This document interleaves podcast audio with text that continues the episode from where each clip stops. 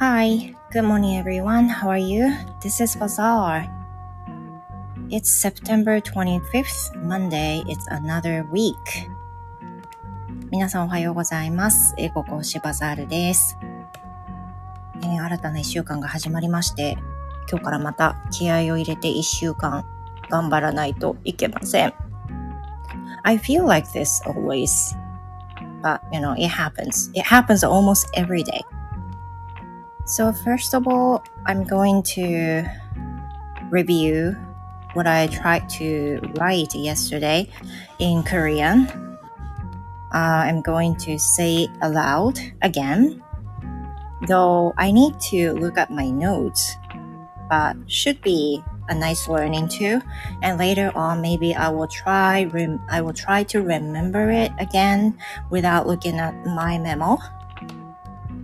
じゃあ、ちょっと一回読みますか。昨日あの、韓国語の日記をね、夜に書いてみて、で、気づいたことは、まあ、スペリングのミスが多いこと。ハングルはやっぱり難しいよね。スペリングのミスがめちゃくちゃ多いことと、あとは間違って覚えてた単語があるっていうことに今日、昨日の日記では気づきました。とりあえず、その綺麗に正したものを、えーっと、一回ね、読んでみようかなっていうふうに思っています。えー言いたかったこと？日記で言いたかったことは、今日動画を見ました。えー一日中ゆっくり休んでいたので気分がいいです。明日も忙しくなるので、ほどほどに過ごすつもりです。っていう風な感じで言おうとしたんですよ。で、書いたんですね。で、in Korean, maybe I can say 오늘은 동영상을 보았어요. 하루 종일 쉬었어. 기분이 좋아요. 내일부터 또 바빠서 그렇게 보낼 거야. これ読むとね、あの、一見、スム、一見、い一文、スムーズなんですけど、なんだったっけって思い出しながら言うのってすごくね、難しいなっていうのを思うんですよね。 Now I'm going to I'm going to say it aloud without looking at my memo. Um, should be taking a lot of time, but let's try it. これはね、自分のための復習でもあるし、あ、この時はこんなだったんだなっていうのもわかるんで、やってみますか。じゃあ行きますね。 오늘은 동영상을 보았어요. 아, 한일, 한, 나다게. 하루, 하루 종일 쉬었어. 기분이 좋아요.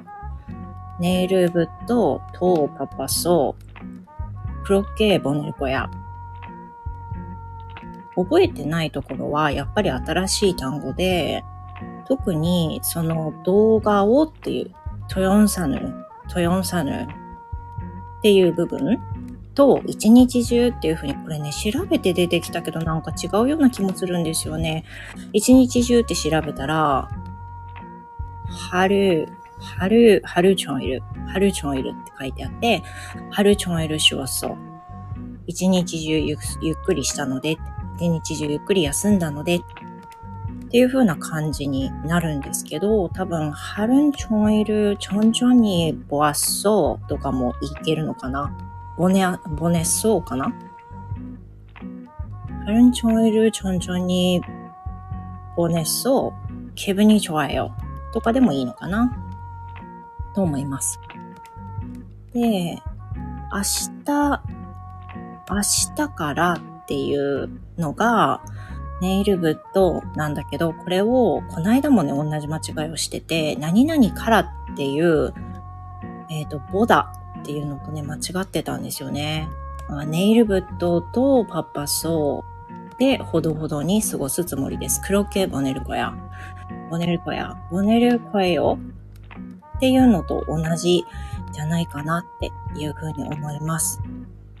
So in English, I wanted to write down Today, I watched a video, and all day long, I relaxed enough, so I felt I feel so good.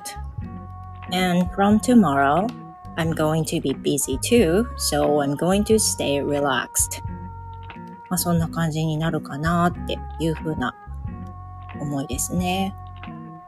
えー、っと、韓国語を始めて、125日目 ?6 日目？ぐらいなんですけども、それがね、あのー、そうね、それがまあ少しずつ進んでいけばいいなと思うけど、明らかにやっぱりアウトプットって本当に足りないので、なんか、やっぱり平日ってね、忙しさにかまけて声に出さずに、デュオリンゴだけ進めてるところってやっぱあるんですけど、それがダメなのかなと思うんで、ちょっと、あの、ベッドに置きますね。洗濯物畳みながら話します。やっぱりその、韓国語の学習楽しくてずっとやってるんですけど、やっぱりいろんな韓国語系の動画っていうのを見ていると、その3ヶ月とかで話せるようになってる人っていう動画とかも出てきて、そういう人見るとね、やっぱりその、ご自身で、そのアウトプットの機会をとっても増やしてる人っていうことがね、やっぱり共通してあるんですよ。から、それを考えると、まあ、英語でも一緒なんだけど、ずっとインプットばっかりしてる人っていうのは、話せるようにならないのって英語の世界でも一緒だけど、どの外国語も同じことが言えるんですよね。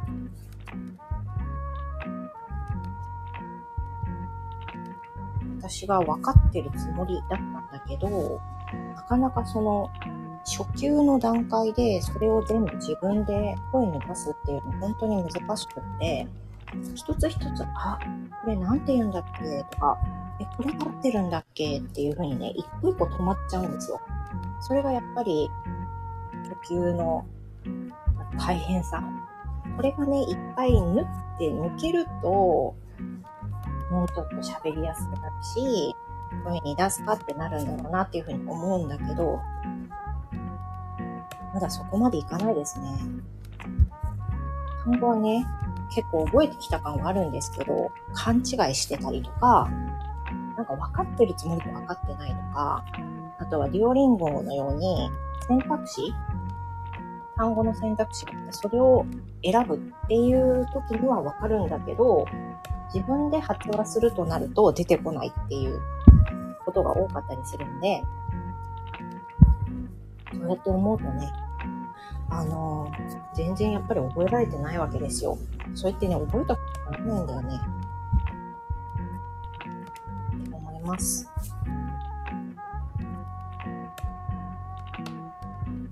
なかなか平日にアウトプットを定着させられないし、なんかたまに娘もこう一緒に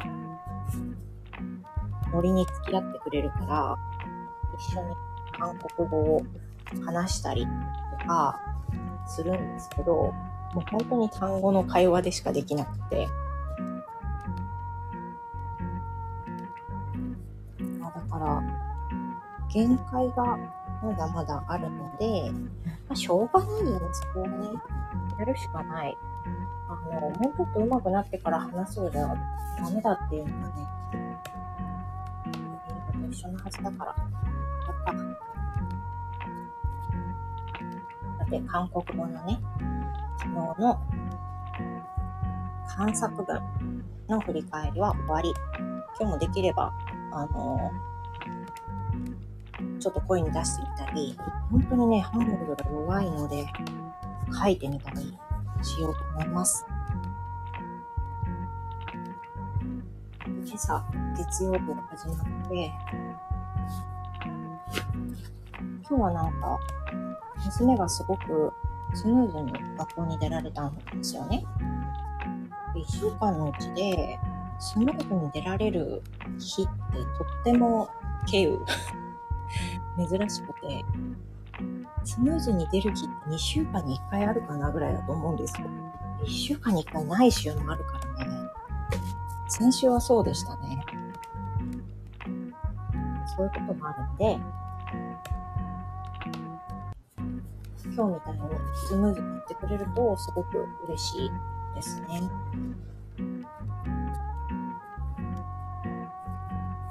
もう洗濯物畳み終わりそうだ。